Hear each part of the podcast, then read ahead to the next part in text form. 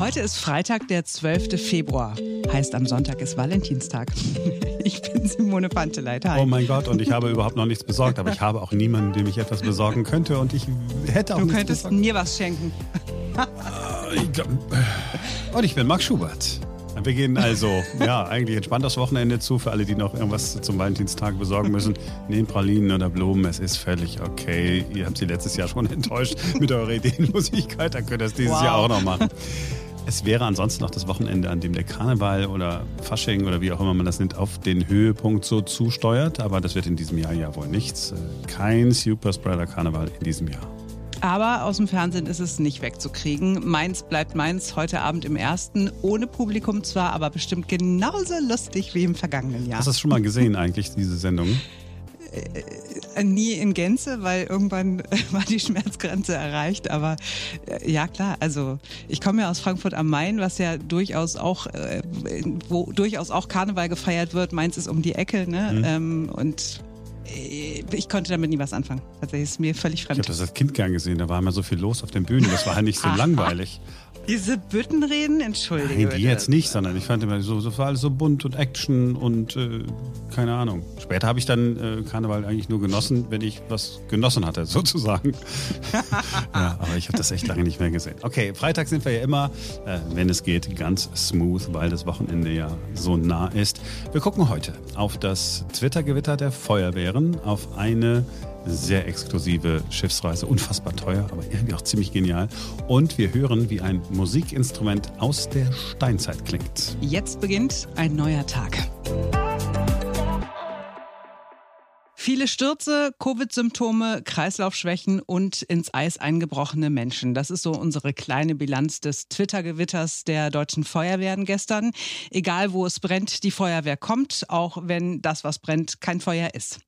Um die Notrufnummer 112 bekannter zu machen, haben die Feuerwehren in ganz Deutschland unter dem Hashtag 112 Live ihre Einsätze getweetet. Nur 14 Prozent der Deutschen wissen, dass die 112 inzwischen in ganz Europa für Notfälle gilt. Und ich fand das total interessant, äh, bei den Einsätzen dabei zu sein, ne? wenn man diese Tweets dann so äh, gelesen hat. Also war jetzt nicht so, als hätte ich das wissen müssen, aber wenn du so zwischendurch drauf guckst, warst du ein bisschen in so einem Meeting, es langweilt dich so ein bisschen.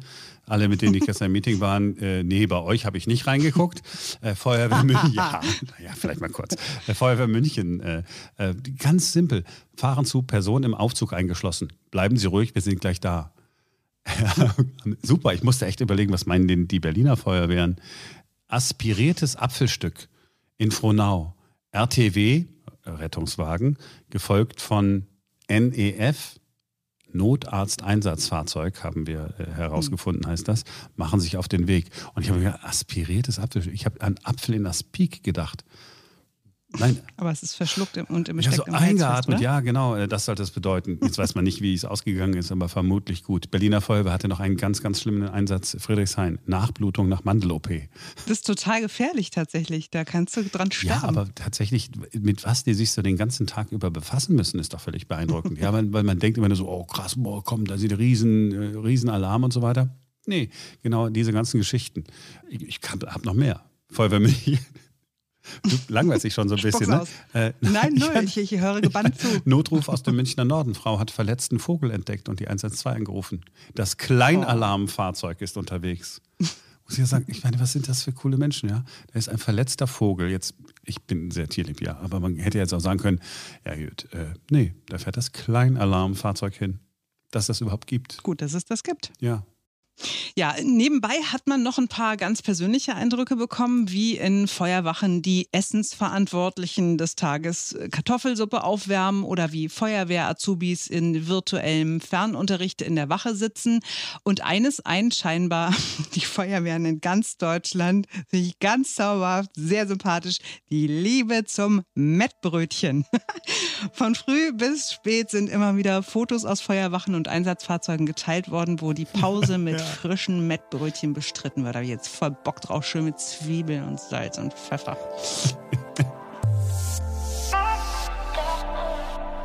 Normalerweise ist jetzt Hochsaison fürs Urlaub buchen. Ähm, wir haben es ja vor ein paar Tagen erst hier im Interview gehabt. Die Hotels und Reiseunternehmen warten sehnsüchtig. Wir alle warten sehnsüchtig. Aber noch besser als jetzt, was für den Sommer zu buchen ist, äh, Direkturlaub machen. Und ähm, weil die, diese Gedanken immun gegen Viren sind, machen wir das jetzt auf unsere eigene Art. Wir haben mal einfach so rumgesponnen, unabhängig von allem, ohne an Corona zu denken, wenn das Geld keine Rolle spielen würde, äh, wenn man sich nicht um Kinder und die Schulferien kümmern müsste, die Urlaubstage würden ausreichen und äh, ökologisches Gewissen legen wir auch mal zur Seite.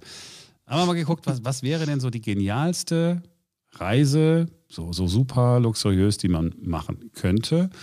Äh, es, gibt, es gibt eine Menge, eine Menge Reisen, für die man sehr viel Geld ausgeben kann. Eine fand ich besonders spannend, das war die große Weltentdeckerreise. 104 Nächte verbringt man nicht an einem Ort, sind drei Monate Urlaub am Stück. Wir gehen auf diese sehr lange Reise jetzt einmal.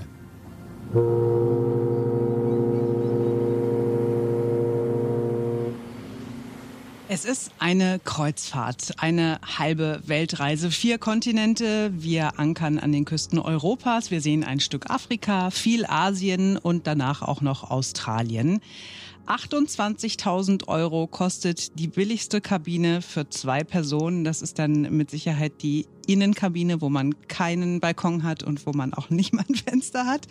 Nee, da ist kein Fenster. Ich habe geguckt umgerechnet 270 Euro pro Nacht.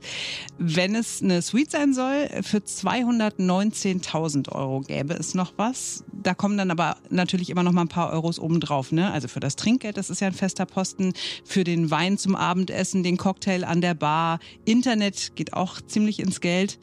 Dafür ist man aber auch nicht auf einem klassischen Kreuzfahrtschiff, sondern auf einem schnittigen Transatlantikliner. Tatsächlich dem einzigen Transatlantik Oceanliner äh, der Welt. Früher gab es von denen einige, die Titanic zum Beispiel war so ein Ding. So ein Transatlantikliner ist anders gebaut als ein Kreuzfahrtschiff. Ein Liner ist eher so der schlanke, wendige Delfin, während ein normales Kreuzfahrtschiff eher so der Wal ist. Gut, okay, was wäre, wenn wir an Bord wären?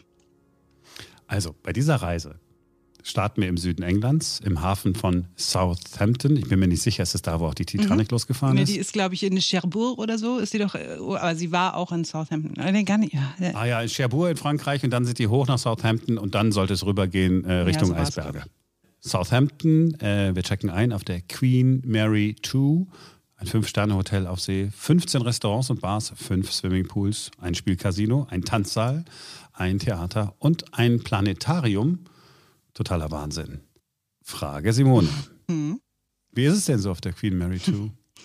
Äh, sehr schön ist es da. Also ich bin tatsächlich schon äh, achtmal mitgefahren und wenn jetzt jeder sagt, oh krass, die muss es ja voll haben, nein, ich habe da gearbeitet. Also ich bin einmal im Jahr mitgefahren und habe Programm für die deutschen Gäste an Bord gemacht. Ähm, in der Regel waren das Interviews mit Prominenten oder man hat irgendwelche Quizshows oder so moderiert. Ähm, ja, und da durfte ich dann also mitfahren. Ich habe einmal so diese Nordland-Tour gemacht und die anderen Male ging es immer tatsächlich transatlantisch äh, von Hamburg über Southampton nach New York oder umgekehrte Richtung. Und ist das so super luxuriös? Alles sind alles so Etepetete da? Also es ist schon super luxuriös, es ist sehr britisch, es ist ähm, sehr konservativ, viel getäfeltes Holz, viel Gold, viel Prunk und Pracht. Ähm, von der Zielgruppe her würde ich sagen, ist es eher so 50 plus. Ähm, aber es ist auch wahnsinnig schön gemacht. Also man fühlt sich halt wirklich wie Jack and Rose auf der Titanic. Ähm, also mir hat das schon auch ganz gut gefallen. Also weiß nicht, ob ich dafür so viel Geld ausgegeben hätte, wenn ich es hätte bezahlen müssen. Wie gesagt, ich habe ja da gearbeitet, also ich war irgendwie Teil der Crew. Ähm, aber das, das hat schon auf jeden Fall was. Und für viele Leute ist es auch so ein Once-in-a-Lifetime-Ding. Also man hat mhm. mehrere Leute gesehen, wo man wusste, okay, die haben, keine Ahnung, eine große Firma oder so, ne? Die haben richtig viel Schnatter.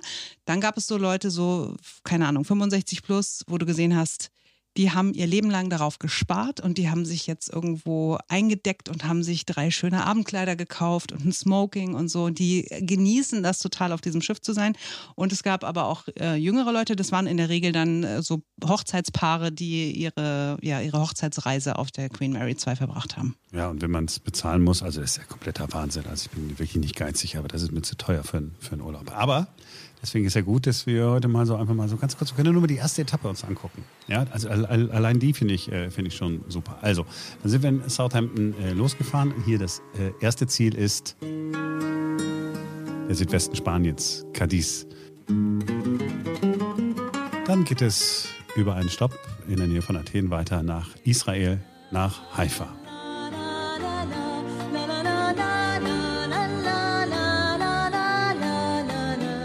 Am Mittelmeer gelegen ist nicht zu warm, nicht zu kalt. Das ist einer der Orte in Israel, wo Juden und Araber ziemlich gut zusammenleben. Es gibt viele Studenten, es ist eine junge Stadt, viel Kultur. Zwei später sehr bekannte Menschen sind in Haifa geboren worden. Gene Simmons von KISS und Ex-Telekom-Chef Ron Sommer. Ach. So, wir gehen zurück aufs Schiff. Wir fahren weiter. Es geht durch den Suezkanal. Es gibt einen Zwischenstopp in Ägypten und dann sind wir in Jordanien. Jordaniens größter Schatz heißt Petra, die Felsenstadt, ist schon in der Bibel erwähnt worden, also weit vor unserer Zeitrechnung. Ein riesiges Areal in den Bergen, alles so rötlich-rosafarbener Sandstein und da reingeschlagen ist im Prinzip die Stadt, Tempel, Wohnhäuser und Grabstätten. Vielleicht erinnert ihr euch, ein Indiana Jones Film hat dort gespielt. Harrison Ford und Sean Connery sind da sprachlos durchgeritten. Man hört nur das Pferdegetrappel, bis sie vor einem der 30, 40 Meter hohen Felsentempel stehen. Got lost in his own museum, huh? Uh-huh. After you, Junior.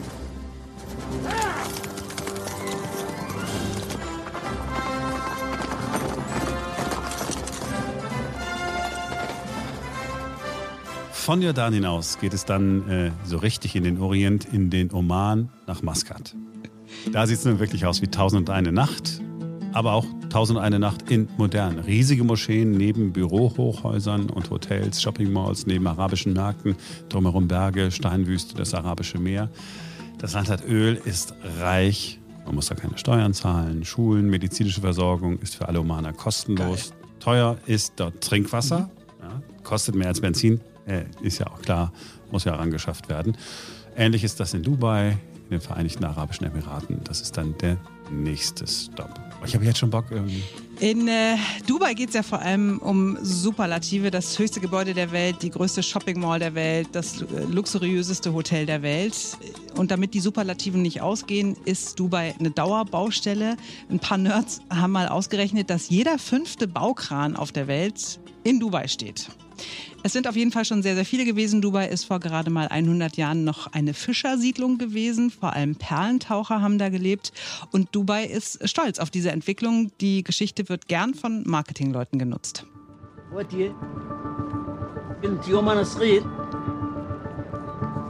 As a young man, I was a pearl diver. I used to wonder if each goodbye would be the last. But those pearls meant we could eat. How far we have come and how quickly. Wir sind jetzt übrigens seit drei Wochen unterwegs. Wer schon Heimweh hat, der bekommt in Dubai auch ein Stückchen Heimat. Es gibt da recht viele deutsche Auswanderer, die äh, Bäckereien, Cafés oder Restaurants betreiben. Für fünf Euro gibt's echtes deutsches Roggenbrot, falls das Essen auf der Queen Mary 2 nicht deutsch genug ist. Wir gehen hier jetzt tatsächlich von Bord, weil für die ganze Reise reicht es dann einfach doch nicht. Also bis hierhin kostet die billigste Kabine, wir erinnern uns, ohne Balkon, ohne Fenster, 6500 Euro und am Ende des Tages spielt dann Geld eben doch eine Rolle.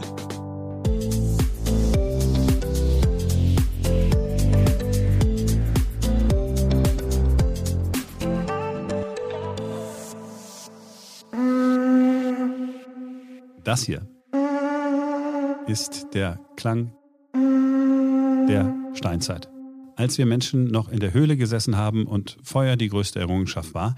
Diese Töne sind eine kleine Sensation unter Forschern in dieser Woche gewesen, denn hier ist eines der ältesten Musikinstrumente der Welt zum Klingen gebracht worden, ein Schneckenhaus, das zwischen 17.000 und 18.000 Jahre alt ist.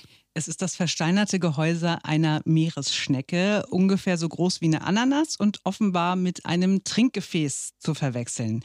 Dieses Schneckenhaus ist Anfang der 1930er Jahre in einer Höhle in Frankreich entdeckt worden. Die Forscher haben damals angenommen, dass es einfach nur als Becher benutzt wurde und haben es in das Lager eines Museums in Toulouse gepackt. Eher zufällig hat sich die Forschungschefin dieses Museums vor ein paar Monaten das Schneckenhaus genauer angeguckt und hat mit der heutigen Computertechnik das Gehäuse neu untersuchen lassen. Und dabei ist festgestellt worden, dass das Schneckenhaus gezielt von Menschenhand bearbeitet wurde, um ein Blasinstrument daraus zu machen. Sowas kannte man schon, aber man wusste nicht, dass schon in der Steinzeit, also als der Mensch noch sehr nah am Affen dran war, Instrumente gemacht wurden. Ja, weil Forscher in der Regel keine Musiker sind, haben die einen professionellen Hornbläser engagiert, der mit ganz viel Aufregung ja, die Steinzeit anblasen durfte. Und damit entlassen wir euch ins Wochenende. Ja, und es zeigt sich wieder mal, Trübsal ist nicht das Einzige, was man blasen kann. Auch die Gehäuse von Meeresschnecken eignen sich dafür. Hm? Hast du dir das extra überlegt? Oder Warte ist das spontan eingefallen? ah, ja.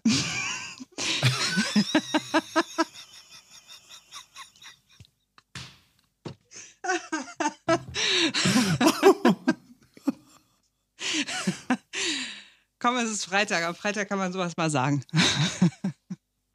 Marc, bist du noch da? ja, Simone. Ich weiß gar nicht. Ja, ja, da hast du ja wohl recht. Simone. Auf einer Skala von 1 bis 10, wie peinlich bin ich dir gerade? eins, eins, definitiv sehr, sehr peinlich. Das ist der schlimmste Moment in meinem Leben und 10 wäre, mein Gott, du bist genial. Ja, das nehme ich in Kauf, das ist okay. So, ihr könnt gerne eine E-Mail schreiben an podcast.einneuertag.com.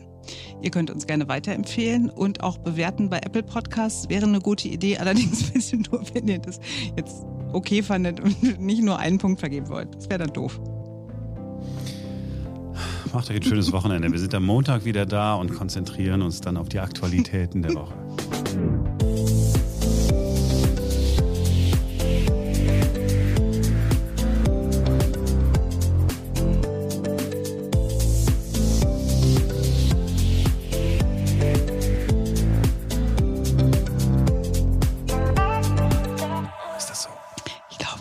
Sie ist auch Petra, ne? Sie ist nicht Petra. Wir hoffen mal das Beste. Sie ist doch Petra und ich habe. Jetzt kommst du aus dem Ruhrgebiet. Hör mal, Petra, hast du dein Essen fertig? ja, das ist immer fertig bei mir. Ja, okay. Das Petra. Wir zu die Oma.